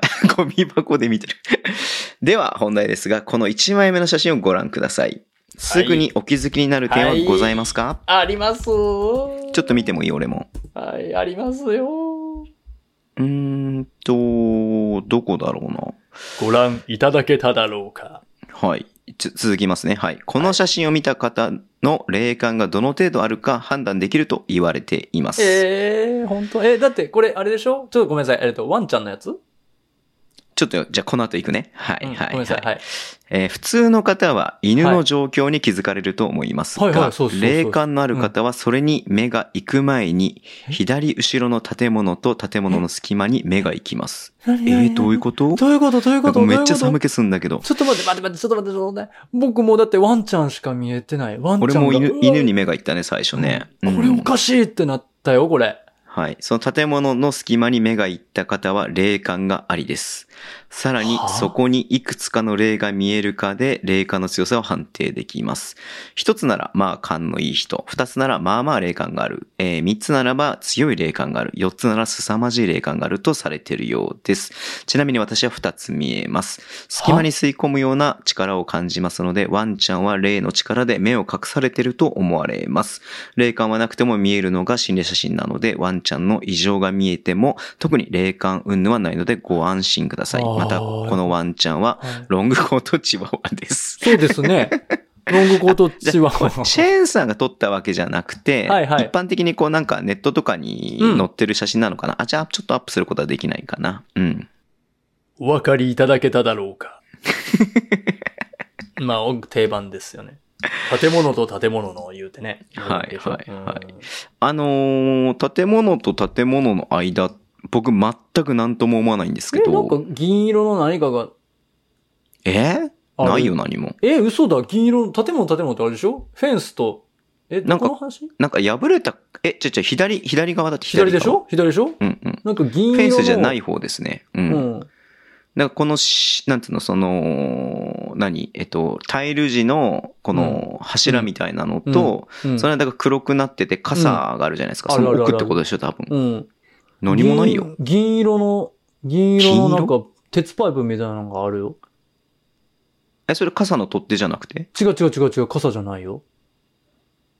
え、慎太郎さん見えてんじゃん。ちょっと待って待って待って、ごめん、待って待って、ちょっと待って、銀色の鉄パイプみたいなのが、ちょっとくの字に曲がった鉄パイプみたいなのがあるよ。え、上になんか破れた傘みたいなのあんじゃん。あるあるあるある。で、下に蛇口があるじゃん。あるあるある。それ以外ってこと？違う違う違う。え、何も見えないよ、俺には。あるよ。え？普通に真っ黒だよ。真っ黒真っ黒。チワワ見よチワワ。チワワ、チワワ見よそうそうそう。で、この、チワワの右目がなんかね、うん、ないんだよ。そうそう、この写真。右目がないんですよ。そう。僕はまずそこにパッと見て気づくのはそこなんだよね。でもこれは霊感あるとかじゃなくて、普通に多分これはみんな見えないように見えてる。目がないように見えてるっていう感じなのかな。うん。うん、いや、この奥には何も僕は見えないです。ただ真っ黒ですね。は？嘘でしょ？結構拡大して見てますけど、何にも見えないです、ね。拡大なんかせんでいいよ。いや、拡大してもただ黒くて、なんか白い点みたいなのは見えるけど、一個。は？白い点？銀色の鉄パイプ、くの字に曲がった鉄パイプ見えるやん。みたいなやつ。はい。霊感ありです、慎太郎さん。おめでとうございます。はい。これがまず1枚目ですね。はい。では、2枚目です。ちょっと待って、もう俺の中で全然解決してないんだけど、この1枚目全然 解決してへんねんけど。何やこれ。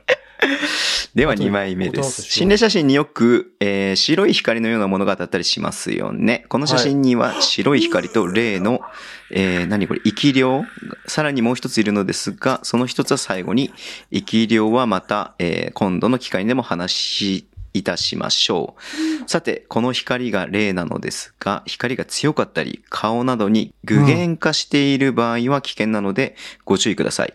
また、色が赤だった場合は即お祓いに行くのをお勧めします。具現化しているようならば、今すぐ行かれるといいです。っていうことなんだけれども、えっ、と、ちょっと待って、最後まで読もうか、ひとまず。はいお願いしで、ますこの写真は深夜の神社で撮られたそうです。でして、うんうんうんうんえー神社仏閣には救いを求める霊、すがる霊が特に夜に集まるそうです。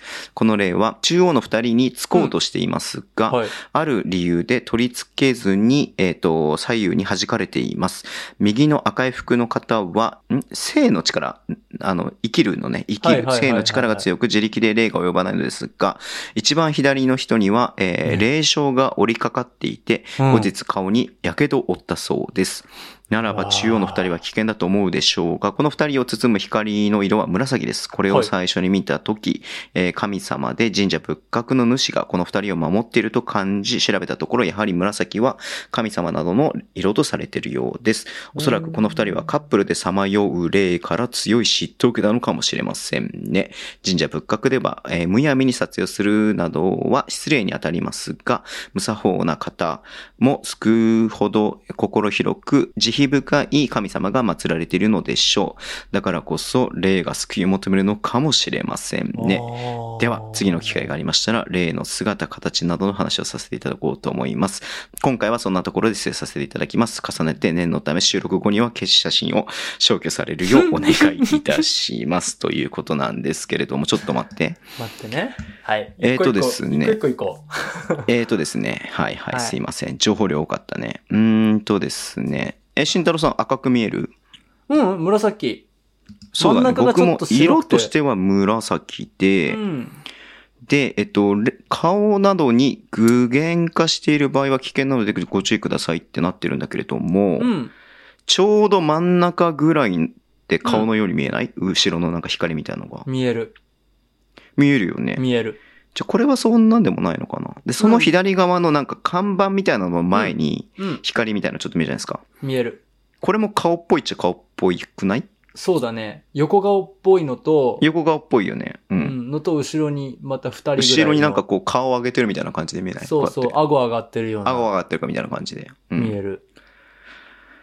なんだろう。で、いね、これ、なんでしょうね。これはもう僕はまあなるべく見ないように今してるんですけれども、見えるけどね。がっつり見えてる。僕はもうね、マック、マック全体にね、でっかく映やめしてますけどね。て、でかいディスプレイで。心霊写真側も準備してへんで、そんなディスプレイ。具現化資料なら、なおさらすぐに行かれるといいです。具現化してるけどね、僕と慎太郎さんは。ううんん。だからまあこれを撮った時に、例えば赤いの光で、例えば顔の上に光があったりとかあったしたら、ちょっと、うんうんうんうんあの、お焚き上げとかした方がいいですよ、的な話だと思いますよ。まあ、そうか、そうか。うんで、これは紫の光だから、あの、慈悲深い神様が守ってくれていて、とばっちりを受けたのが向かって一番左の人と。そういうことだね。いう感じ向かですねって一番左の人はなんか顔のところがなんか真っ白になっちゃってる。真っ白とかなんかこう、顔を3分の1が覆うような感じで白い光が出てるよね。そうですね。首元から右の頬、鼻にかけて、こう、うん。はいはいはいはい。白くそうだね。うんうんうんうんうんうん。光が当たって何も見えないような状態になってますよね。うんそれ以外の部分ははっきり見えますね。目とうんか、うんうんうん右うん。えーっと、その人の左半分の頬とか、眉毛、口、はい顔、うん髪、全部見えますけど、そこだけ白い光がビカって当たって見えてないような感じになってます。はい。わかりました。今、ゴミ箱に入れて、はいえっとですね、うんゴミ箱をね、空にしました。ははいい。。悪霊対3ということでですね。はいえこれチャットも消した方がいいのかな？チャットの写真も。これ消せんのかな？うーんそうですね。僕はもうあれですよ。あの、完全抹消のコマンドで消しましたんで。ゴ ミこれダ箱メだねとかじゃな,、ない感じで消しました。チャット消せないね、チャット消せない。あはー、うんあーあーはい。じゃあこのまま、あの、ね呪われたまま行きましょうか。そうはいですね。はい。えーだ、いやちょっと、ー怖いちょっとさ、あのーこれ、あの、心霊写真はちょっとね、免疫なかったですね、僕ね。完全にね。いや、急に今日昼間ね、心霊写真のやつ送ろうと思うんですけどって来たんで、よろしいでしょうかって来たから、いや、ぜひお願いしますって言ってね。ぜひお願いしますじゃねえんだよ、だからよ。なんなんだよ、もう。そこでなんでぜひお願いしますって言っちゃうの？いやいや、それはもう見たいでしょう。そうね、確かに。これ、ちょっと DM 気になる人はね、ぜひ。はい、ぜひ、支援さんでもいいですし、あの、はい、僕でも大丈夫ですね。見たい方、僕に DM いただいても大丈夫。慎太郎さんはちょっと怖いので、怖がってるのでやめてあげてください。はい。はいこれですよねみたいなのもやめてください。DM とかでね。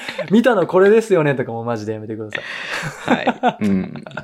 ありがとうございます。支援さん。またぜひお待ちしております。あ、面白かった。はい、はい、はい。うん。面白かったですね。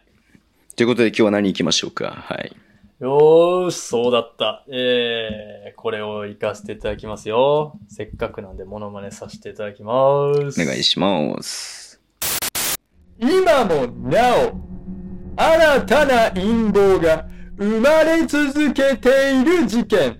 それが、911同時多発テロ。はい。この事件をきっかけに、ある組織の噂が見え隠れし始めたんだよね。へえ。その名は、ディープステイト。うん？アメリカ合衆国を裏で操る組織の存在。この存在こそが、アメリカを、いや、世界を、そして過去、現在、未来を操っているのかもしれません。信じるか信じないかはあなた次第です。先週ね。はい。慎太郎さんちょっと僕は無茶ぶりしてしまったので。はい、はいありがとうございます。その話を今日していただいて。うん、いやこれね、僕、あの、自分で言うのもなんですけど、最後に調べたのが5年ぐらい前なんですよ。おうん。なんで、最新のものを知って面白かったです。だいぶアップデートされてました。へうん。僕の知らないこともアップデートされていたので、すごく勉強になりました。うん、本当に5年ぐらい前かな僕が最後に調べたのは。うん。はい。はい。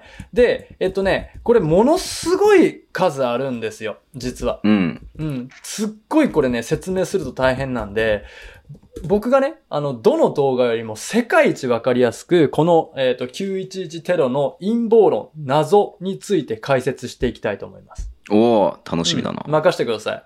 こういうのはですね、はい、まず大体ですね、時系列に並べていくと、謎が見えてくるんです。うんうんうん。うんまずですね、911、これ犠牲者がたくさん出てる事件なので、この、まあ、要は陰謀とかっていうので、ちょっと謎とか、そういった表現で表したいと思います。謎。はい。腑に落ちない点。いきますね。うん、まず、遡ること。911、2001年の9月11日ですね。確か。うん。うん、の1年前、2000年にことは始まります。あ、そうなんだ。はい。1年前、なんと、ペンタゴンに航空機が衝突するという事態を想定した訓練が行われました。なんで？ね。おかしいでしょ まずそっからおかしいじゃん。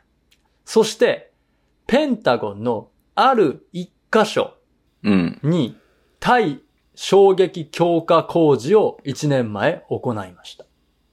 一箇所ほいほいほい。うん、で、えー、そこから時は進みまして、2001年の、えー、7月、確か24日だったかな。はい。はい。いいですか？こっからすごい重要な人物が出てまいります。うん。えっとですね、ラリー・シルバースタインさんっていう、この911のビル、ワールドトレードセンターのオーナーが、リース契約、とんでもない期間のリース契約を結び、7月に。はい、そして、テロ特約保険をかけました。ほう。ね。そして、7月、これの出来事が7月です。はい。いいですか？約1ヶ月半前ですね。はい、うん、そうです。6週間ほど前でございます。うん、はい。で、9月6日、ユナイテッド航空。3日前。うん。はい。3日前じゃない、5日前ですかね。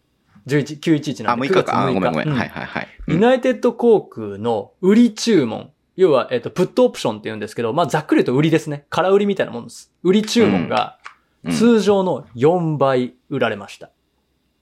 うん、株が売られたんです。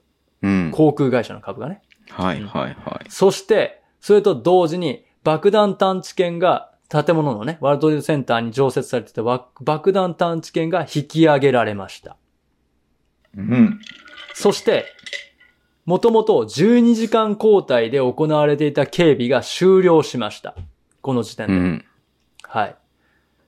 翌9月7日。うん。ボーイング株。まあ、いわゆる航空機のね。あの、うんうん、ボーイング株の売り注文が通常の5倍売られました。はい。そして、9月10日。前日です。はい。アメリカン航空の売り注文、プットオプションが通常の11倍売られました。ほちょっと株詳しくない人にはちょっと説明しますけど、売るっていうことは、ここでもう高止まりだろうと。これから安くなるから高いうちに売っとこうが売るですよね。うん。うん。うん。売り注文。これから下がるから売っとこうが売り注文。11倍売られました。はい。そして、多数のペンタゴン関係者が911のフライトを中止しています。うーん。はい。いいですか ?9 月10日の時点です。そして、これ決定的なのが、えー、サンフランシスコ、当時のサンフランシスコ市長ですね、が、えー、フライトあったんですけど、国防総省から中止命令を受けました。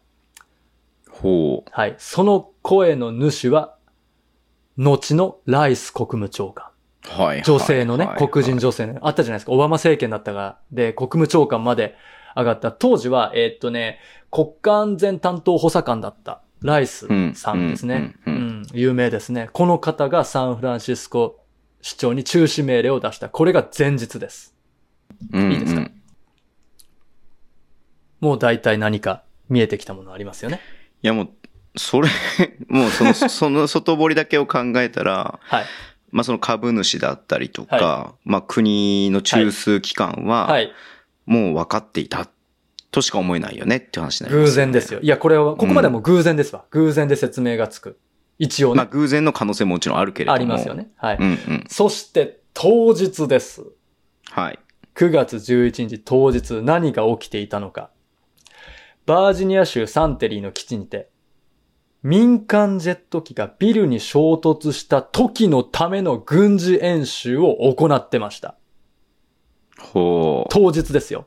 そして、はい、ノラドっていう基地があるんですけど、そこではですね、全国の空軍基地が危機に陥ることを想定していたとんでもない大規模な軍事演習をしてました。さらに、対ロシアの北方警戒訓練っていうのも同時に展開していました。うんペンタゴンの最寄りの空軍基地からも戦闘機をガンガン派遣していました。ということはつまり、うん、その日、911、スケジュールが空いていた戦闘機は、アメリカ全世界で14機しかなかった。アメリカ全土で14機ですよ、たったの。そういうこと？はい。おかしくないですか？この9月11日に、とにかくもう、ね。フル稼働してたってことだね。フル稼働してたんですよ。うん、基地全体が、うん。アメリカ全土で。たった14機だよ。はいはい、日本何個分だよ？そうだよね。だって、横須賀基地とかの方がまだあるんじゃないっていうぐらいのそうだよね。だって、うん。うん。派遣して空母の方がもっとたくさん乗ってるよっていうぐらいの数で、アメリカ本土全土を守らなきゃいけない状態でした。ほー。当日です。さあ、行きますよ。ついに、例の事件が起きます。ワールドトレードセンタービルに飛行機が衝突しました。はい。いいですね。本来であれば、ちょっとでも民間機の航路が外れただけで、戦闘機がビューンと飛んできて。そうだよね。航路を外れてますと、警戒、警告をする変態で、はずなんですけど、なんせ、14機しかありませんから間に合いません。うん。うん、はい。出れません。うん。突っ込みました。ドーン。うん。ですね。ただ、これね。まず、大事なのがその証言です。あの、消防士さんとかの証言。なぜかみんな共通して爆発がたくさん起きたって言ってるんですよ。テレビで。うん。うん。ずーっと証言。爆発がパンパンパンパンってこうもう、ガンショットのようにとかってう、ん。銃声のように響いたっていうんですよ。うん。おかしいんですよ。うん。なぜならジェット燃料は爆発しないから。うん。いいですか？爆発が起きたって言ってるんです。それがまあ、あの、最初の一発のドーン爆発だって思うのはわかるんですよね。最初の衝突を。うんで、それに、こうして何か、何回もあったって言うんです。うん。うん、そうおかしいですよと。うん。えっと、解体用の火薬が崩壊した鉄骨から発見されました。はい。なぜでしょうはい。はい。ダイナマイトってやつですね。葉っぱ解体用。うん。そこまででは、あれじゃない、あの、明言されてないですけど、葉っぱ解体用の火薬が見つかった。うん。うん。当然それの説明は政府からありません。そして、このワールドトレードセンタービル、崩壊しましたよね。ギューンってこう、ドーンって。崩れましたよね。グラウンドゼロになってね。まっさらになってしまいました。うん。うん。はい。過去、この崩壊っていうのがまず、あ、おかしいんですよ。はい。過去高層ビルの火災ってたくさんありますよ。なんやったらエンパイアステートビルに B29 が突っ込んだっていう事例もあるんですよ。1940年代に。はい。うん。だが、エンパイアステートビルどうですか？まだ立ってますよね。はい。全然立ってる。はい。で、他にもね、いろんなところで、例えば1970年代に建ったビルが2000年代に燃えた、2005年に燃えたスペインのビビル火災なんてのもあるんですけど、24時間燃え続けたんですけど、崩落なんかしてません。うん。うん。なぜなら、ジェット燃料で鉄骨は溶けないからです。うん。もしがあれが崩壊したとするならば、相当な手抜き工事だった。としか言いようがないんですよ。うん。だってジェット燃料しかないはずでしょ？飛行機だもん。うん。それがあの建物がズドーンっていった。これおかしいですよ。っていう話。で、これをね、政府はなんて説明したかっていうと、パンケーキ現象って言っ。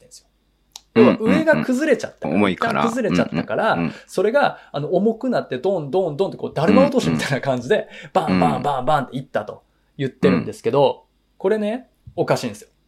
うん。うん。なぜなら、落下にかかった時間、落下が始まって終わるまでの時間が十数秒。10秒ぐらいなんですよ。うん。かかったら。これが、自由落下のほぼ速度、速度とほぼ同じです。うん。要は、ピンポン玉を落とした速度と同じなんですよ。はい。うん。だから何の障害重力物もない。がかかってないってことでね。そうそうそうそう。あ、重力かかってないというか、何の障害物もなく、そういう抵抗がない状態で、ビビューンと落ちた速度。要はガリレオの落体法則っていうのがあるんですけど、それで計算すると、大体あの高さのものは10秒ぐらいで自由落下で崩落するよっていうのなんですけど、それとほぼぴったりなんですよ。うん。だから抵抗なしに落ちてったとしか考えられない速度。うん。もしこれを否定するんだったら、ガリレオの落体法則を否定することになるんで。うん。はいね。はい。で、ジェット燃料だけでは当然崩壊しません。うん。いいですか？なので、ここで大事になってくるキーマンが一人います。うん。ウィリアム・ロドリゲスさんってご存知ですか？うん。わからない。あ、あ、え、これ人結構有名ですよ。うん。えっと、トレードセンター、ワールドトレードセンターの管理人なんですよ。うん。うん。で、マスターキーを持ってたんで、う。もうん何百人の命を救い出した超英雄です。うん。あの、当時のブッシュ大統領からナショナルヒーローって言われて勲章まで授与された有名人うです。ん。で、この人が、そのブッシュ大統領から何回か会った、会うことがあったんですね。あの、勲章をもらったりだとか、あの、あの、表彰されたりだとか、いろいろあって。あったんですけど、そこね、ブッシュさんにこう言ったんです。ブッシュ大統領にね。あのーこの事故はなんかおかしいですよ。調査した方がいいですって、このロドリゲスさん言ったんです。そしたら、大丈夫。これビンラディンだって分かってるから、大丈夫です。って返答されたんです。うん。で、何がおかしいって言ったかっていうと、裁判でこのね、証言したんですけど、それが一切使われなかったんで、ちょっとね、うんロドリゲスさん、ちょっと、こう、おかしいって思ってう、ん。証言しました。それが何かっていうと、あの、テロの直前に地下で爆発があったらしいんですよ。ドーンっつって。直前に？うん飛行機が突っ込む前に？前。ほう。地下で爆発があって、なんやと思ったら、その上から爆発が何回も、ボンボンボンボン。しかも各階で起きていた。うん。と言われてるんです。はい。で、それがね、えっ、と、政府の発表では各階で爆発起きてたよっていうのはガス爆発だって政府の見解は言ってるんですよ。うんいろんな店舗とかテナントとかあるから。でも、その、その管理人さんが言うには、これは世界一、超一流のビルだよと。そのビルに置くものっていうのはすっげえ厳しいガイドラインがあるから、そんな簡単に引火してボンボコボンボコ燃えるようなもの各階に置いてませんと。うん。言うわけですよね。うん。ね。言うんですよ。だからおかしい。で、この、これらの証言が、あの、使われないんですよ。だからメディアでね、めちゃくちゃ言いふらしてたんですよ。言いふらしてたって変ですけど、メディアでいろんなところで言ってたんですよ、この人。主張してたおかしい、おかしい、おかしい、おかしいって、テレビとかで言ってたら、そしたら、ある一人の誰かがやってきて、黙ってたら、議員にしてあげますって言われたんですよ。共和党でも民主党でもどっちでもいいですと。うんうんうん議員にしてあげます。っていう男の人がやってきた。うん。で、それから、その、ちょっとそのロドリゲスさんも、あ、議員になれるの？と思って興味本位で、ちょっと、じゃあそうしますわ、みたいな風な感じになったら、なんか学校みたいなところに入れさせられたと。何年かそのうん指導者学校みたいなところ行って、で、急になんかテレビの番組、冠番組が始まったんですよ、これ。この人の。おかしくないですか？なんか。うんうん。だから、その、そういう力を持った人が接触に来た。うんでも、うんもう、そんなん、おかしい。やっぱり友達とかもたくさん亡くなってることを黙ることで議員になっても全然、なんかちゃうでっていう、その両親の呵責というかね、その正義感に目覚めて、それやめて、もう世界中でこの話してますね。だったら日本に来て話したこともあります。この人。うん。うん、ロドリゲスさん。だからこの管理人。だから英雄だから嘘つく必要ないんですよ。うん別に黙っててもいい話で。そもそもそのナショナルヒーローで終わってればいい話なのに、この陰謀論じゃないんですよ、この人が言うのは。陰謀目撃者なんで、この人。うん 論じゃないですよ、目撃者なんで。体験者なのでね。経験者だから、うん。そういう話をずっとしてるっていうのがあって、まあ、バールドトレードセンターにはこういった謎がいっぱいあるよというう話。ん。でね、これね、ワールドトレードセンタービルに隠れてね、起きたんですけどね、7号館ビルっていうのが謎に崩落したんですよ。第7ビルってやつですね。そうそう、ソロモンブラザーズビルってやつね。はい。ちなみにこれね、あの、日本で例えるとね、だいたい池袋サンシャインはい。と同じ規模なんですよ。はい。50回ぐらい ?46 回とかだっけ？47 50回ぐらい46回、そうそう、そのもん、そのもん。うんうんうんうんそれが、テロに合ってないのに崩落したんですよ。そうなんだよね。それがうね、ん。これ僕知らなかったんだけど、僕が調べた時、5年前は知らなかった、出てなかった情報なんだけど、面白い情報が出てまして、うんうんえっと、イギリスの BBC ってあるじゃないですか。はい。BBC が、その日の夕方の4分57秒に、ソロモンブラザーズビルが崩壊しましたって第一報を報道したんですよ。うん。で、えーその3分後、5時にも報道したんですよ。うんうん。ね。あの、ソロモンブラザーズビルが崩落しましたって。うん。で、5時7分にも、サンシャイン、あ、いやいや、サンシャインって言うてもた。第ソロ7ビルね。モン第7ビルがうん。崩壊しましたって報道をしたんですよ。で、5分8、5時8分に現地の映像入ったんです、BBC の。うん。ね。今、えー今現地にいますっていう女性のレポーターが話してる。これ映像残ってます。うん。見てみてください。あるんですけど、そしたらなんと、7号ビル、まだあったんです。あ、そうなんだ。うん。じゃあ、崩壊、まあ、誤報っていう可能性ももちろんありますよね。ありますけど、ありますけ、ど、その後なぜか通信断。ちょっと通信が途絶えたようですって言って。7号ビルあるんですよ。5時8分に。はいはい10分以上前に崩落したって何回も何回も、何回も何回も言うてんのに、現地の映像、はい、こちら現場ですってなった瞬間あるんですよ、ダイナビル。これおかしくないですか？おかしいね。うんうん。おかしいでしょ？うん。ね。はい。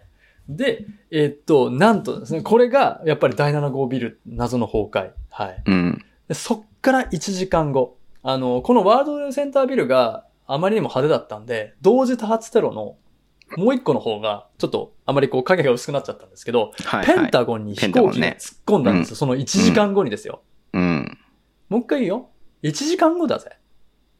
うん。あんな大事故が起きて飛行機突っ込んだって言ってるのに、ぼーっとペンタゴンにぶつかったんだよ。うん。おかしないっていう。おかしいね。うんおかしい。まずそこじゃん。まずそこ。で、公開された飛行機の画像、これがまずおかしい。うん。見たことあります？これ。なんかさ、飛行機のあれが全く飛行機っぽくないっていそうのが、まあ、通説ですよね、なんか。そう。うん。うん。もう一個あるのが芝生に全くダメージがない。ああ。本当だったら芝生にダメージがあるはずなんだけど、全くない。うんうんうんうん。で、えーっと、当然戦闘機とかも出てない。ね。うん。で、まず穴が小さすぎる。さっき、うん今ズボンさんが言ったような。穴が小さすぎる。うんうんうんあのー、飛行機ってさ、羽とかあるやんっていう。はいはい。その穴のすぐ横の窓が全然壊れてないんですよ。うん。本来であれば羽的なものがぶつかってるはず。ぶつかればね。うん。じゃあ、どういうこと？あの、飛んでる途中に羽がビューンって取れて、船体の長い、長い、その、船体のね、長い、長細いものだけになってギューンってぶつかったんか。じゃあその破片どこにあんねんって話ですよ。ね。それがまだ破片回収されてますが、ないって言い張ってるんでね。そういったものないですって言い張ってるんで。おかしい。で、ちょっとフラグ回収しますよ。ぶつかった場所。はい、うん。1年前に補強工事が行われたところ、ピンポイントで言ってます。へー。はい。フラグ回収しました。1年前のフラグ回収しましたね。うん、で、この断着跡、何かとそっくりだと言われてます。うん。さあ、ここでクエスチョン。この、えー、狭すぎる穴、壁にぶつかった物体。さて何に、何がぶつかった後と似てるでしょうか、はい、はい、はい、はいミサイルでしかないですよね。はい。ピンポン、ピンポン、トマホーク巡航ミサイルと酷似してます。なぜ酷似してると言い切れるのかっていうと、はいえっと、ユーゴスラビアのあの大統領の家に、確か元大統領かな？あの家だったかにぶち込まれたトマホーク巡航ミサイルの弾着跡と全く一緒だったからです。うん。はい。建物に、その民間、まあペンタゴンだけどね、一応建物にドーンって行った後と酷似してたんです。うん。だから俺はもう巡航ミサイルなんじゃないかと言われていて、残骸も残ってないと言い張っていて、はい。うん、で、えー、84箇所近い監視カメラの映像を公開していません。はいはいはい。こんなもんね、嘘や嘘やっていうのを黙らせるには監視カメラ一発公開すれば済むはずなのに。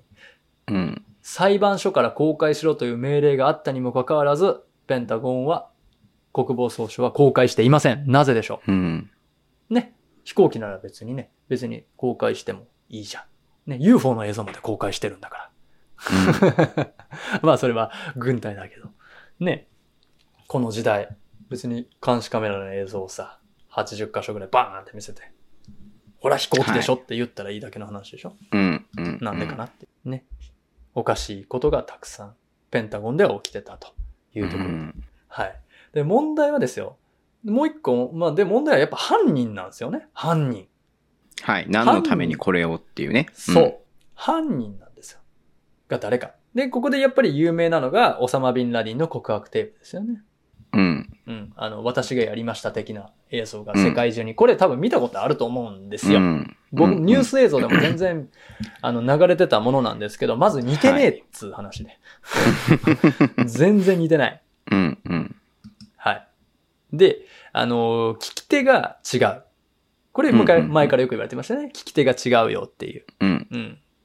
で、あと、あの、イスラム教徒原理主義者じゃないですか。そもそもね、あの、タリバンとかってさ、うん、あの、戒律がかなり厳しい宗派なんですけど、はいうん、あの、禁止な金の指輪してます。うん。うん。絶対ないね。あありえない。これビンラディンじゃねえだろって話になってて、で、そもそもじゃあビンラディンさんって、えっとね、タリバンの歴史とかを知ってる人は多分詳しく知ってると思うんですけど、そもそもアメリカと仲良しなんですよ。ビンラディンさんって。うんうんうん。うん。あの、めちゃくちゃ金持ちで、そもそもが。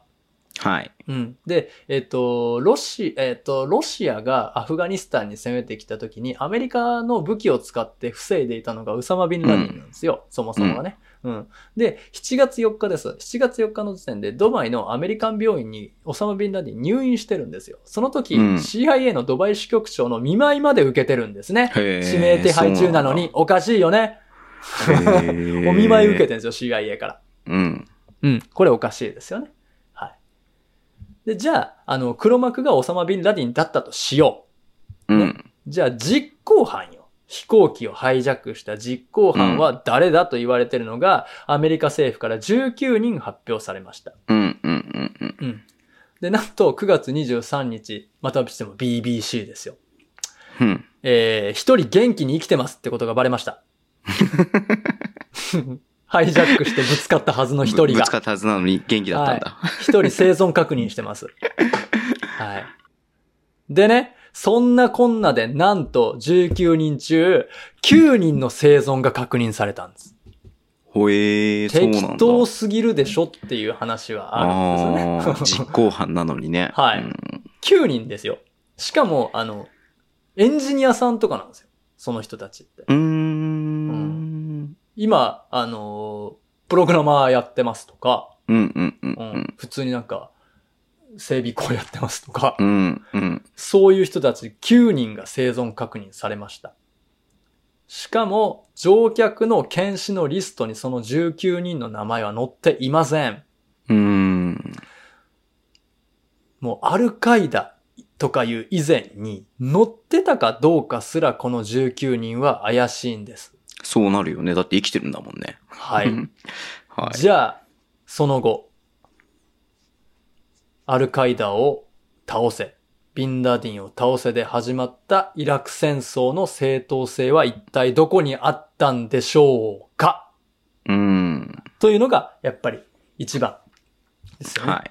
うん。うん、というのが、ざっとお話しましたけれども、911の僕が知ってる限りの謎です。うん。うん。もっと細かいのもあるっちゃあるんですけど。うん。うん、まあ、このあたりがだいぶ大まかに。わかりやすいところですね。もう謎しかないんだって。そうだね、最初の5分の僕の説明でもう大手かかってたでしょ。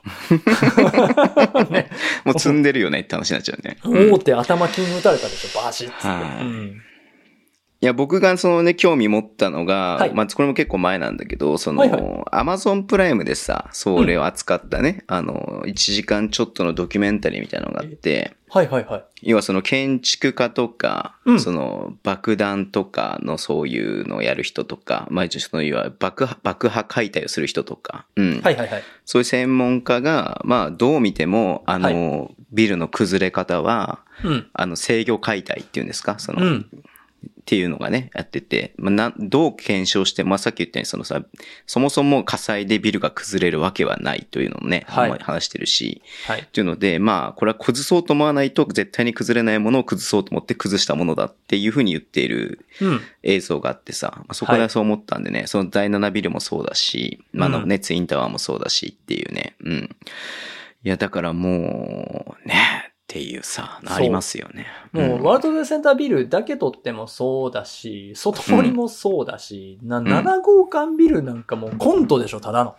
そうだってね、しかも一番離れてるんでしょそのツインタワーから。そう。で、なんか理由はなんかその、瓦礫が飛んできてそれで崩れたとかって言うんだけど、普通になんか綺麗に崩れてるからね。うん、なんかどっかが一箇所が崩れてるとかじゃなくて、うん、全体ごとストーンと落ちてるからね。第7、え？な、7ビルって犠牲者出てるんでしたっけ？あ、なんかそれが出てないらしいんだよね。ですよね。まあ、だから、まあ、犠牲者もたくさん出てったりとか、周りで怪我した人もいるから、コントみたいとか笑い事にしてはいけないんだけど、うんうん、こう、おかしいことが多すぎますよね。そうなんだよね。うん、まあ真相はね、今のところ、わからないっていう感じですし、もちろん日本人のね、犠牲者も出てますんで、あれですけれども。そう、ちょっとね、うん、あのー、ちょっと、ふざけた感じにするのは良くないですけども。もちろんそうですね。うん。うん、いや、おかしいよね。はい。うん、という、まあいろんなね、先週も話した自作自演だの、陰謀だの、うん、はい。見の見逃しっていうんですか？その、知ってたけれども、あの、うん、見、見、見逃してたっていうね。うん。うん。あえて見逃してた。CG っていう説もあるよね。確かあるある。あの、実際はあれ、起きてないんじゃないかっていうね。はい、ビルには突っ込んでないんじゃないのか。ただ爆破しただけなんじゃないかっていうね、説もありますよね。説ありますよね。うんうんうん。うん。まあ確かにそこ見てないもんね。多分、普通に日常生活しててさ。そう。あの、そのビルをずっと見てるってことないから。一、一機目のね、あのー、飛行機が突っ込んだ瞬間っていうのは、撮ってるカメラって多分一台とかしかなくて、うん、でしょうね。それも、あのー、あれなんだよね。なんかこう、消防署に、消防署にドキュメンタリーで入ったカメラが、なんかたまたま、その近くでなんか、ぼや騒ぎだかなんだかわかんないけどもあって、で、その時に、その、本当にあのビルの真下にいて、で、上に音がしたから上を見上げたら突っ込んだっていう映像があってっていう。それだけなんだ、やっぱり。そう。で、2期目はもちろんそれ1期目が突っ込んでるからみんな撮ってたんで、2期目が突っ込んだ映像いっぱいあるっていう感じなんだけども、そうそうそうそう。そう、それも、そのなんかね、その消防署の人もそれでなんかビルに向かってったんだよね。ああ、はいはい、消防署のドキュメンタリーでついてるから、そのカメラもその消防士と一緒にそのビルの中入っていくっていう映像があって、それもなんか、日本のテレビで普通にななんかその流れてたけど、なんかだからね、わかんないね。何がなんだかね。うん、めちゃくちゃショッキングな映像でして、あれ普通に流してました、ね。いやいや今思えば、20年ぐらい前に。そうだね。うん。いやまだ覚えてますもん、中学生でしたけどね。中学生か、慎太郎さん。僕も二十歳だったから、うん。うん、当時付き合ってた彼女の家で見てたわってすごい覚えてる。どういうこと？いやいや、普通に見てたっていうね。うん。そうですね。まあでも確かに、結構こう、ね、あの、普通にデータイムですもんね。そう、日本時間で言うとね、あの、夜、夜、夕方？夜？夕方ぐらいじゃないですか。夕方ぐらいかな。うんうんうんうん。いやー、はい。ということでしたけれども、ありがとうございました。いろいろと調べていただいて。はい。もう飛行機関連でもう一個さ、ちょっと話したいのが出てきちゃっててさ。なんすか？でもこれ日本のことだからあんまりあれだなと思うんだけれどもさ。まあまあまあ、そう、想像通りですけれども、はい。はい、えー、日航機墜落事故。はい。はい。1986年、さんまさんが乗る予定だったやつ。そうそうそう、さんまさん乗る予定だった坂本九さんがね、亡くなりましたけれども、はいはいはいはい、これも事故ではなくて、うん、実は、まあ、あの、まあ、まあ、事故っちゃ事故なんだけれども、はい。はい、まあ、それを隠蔽するために、いろいろとやってたんじゃないか、みたいなね、話とかもあって、うん。うんいや、これ消されるかな、そろそろこれやったそれはね、やめとこ。それはやめとこ。あの、知りたい方はね、その本とかもいっぱい出てるんで、うん、ぜひ見てみてください。うん。まあ、一つ言うとするならば、救出に入る時間が遅すぎる。